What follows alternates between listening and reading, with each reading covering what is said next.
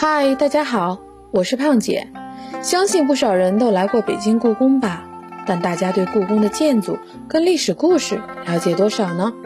今天胖姐啊，将带大家走进故宫，了解故宫的每一座建筑以及它背后的历史故事。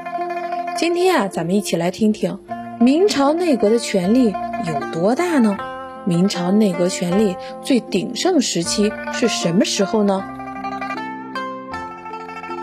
明朝内阁是如何形成的呢？由于皇帝实在是政务繁忙，于是洪武十五年，朱元璋仿照宋朝制度，设置华盖殿、武英殿、文渊阁、东阁诸大学士，其中礼部尚书邵志检讨吴伯宗、翰林学士宋纳、典籍吴臣分别为四处大学士。之后，又至文华殿大学士甄其如、鲍徐、于权、张长年等人担任，以辅导太子。品质为正五品，其主要权力只是顾问，这就是内阁的雏形。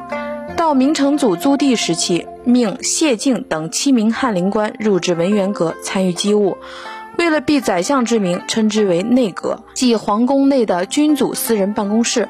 不过，此时的大学士没有实权及切实职务，只是遵照皇帝的旨意办事。明永乐中期以后，内阁职权渐重，监管六部尚书，成为皇帝的最高幕僚和决策机构。后明宣宗朱瞻基时期，权力开始上升，史称三杨辅政。三杨指杨溥、杨士奇、杨荣，形成了更为完善的政务流程。全国大大小小的奏章，甚至老百姓给皇皇帝提出的建议，都由通政使司汇总，司礼监呈报皇帝过目，再交到内阁，内阁负责草拟处理意见，再由司礼监把意见呈报皇上批准，最后由六科校对下发。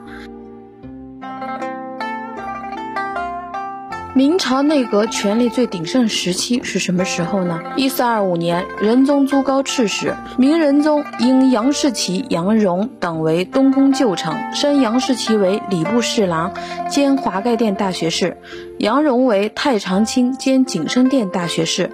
之后，杨士奇、杨荣等人均兼有尚书职位，虽然身居内阁，其头衔均以尚书为尊。自此。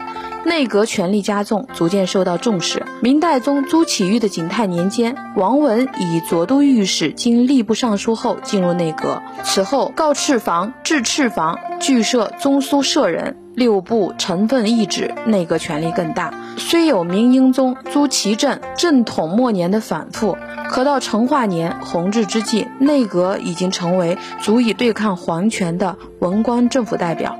正德年间，明武宗朱厚照所行之事，被认为荒谬不经，可也有杨廷和等阁老撑着，未成大乱。明世宗朱厚熜的嘉靖时，改华盖殿为中级殿，景深殿为建级殿，将大学士的朝位班次列在六部尚书之前，地位大大提高。至此，明代之内，内阁大学士虽无宰相之名，实有宰相之权。到嘉靖二十一年，权臣严嵩任武英殿大学士后，专擅朝政二十余年，内阁的权力已经完全与从前的宰相一样了。经过嘉靖、隆庆的发展，万历早期应该是内阁权力极盛的时期，可以说达到了巅峰。张居正改革让内阁成为政府运转的中枢，而张居正实际上已经接近于现代首相的地位。嗨，今天的故宫知识就先分享到这里了。喜欢的朋友们可关注胖姐，下回咱们继续分享清朝入主北京后，多尔衮是如何稳定内阁班子的。顺治期间内阁的南北之争有多激烈呢？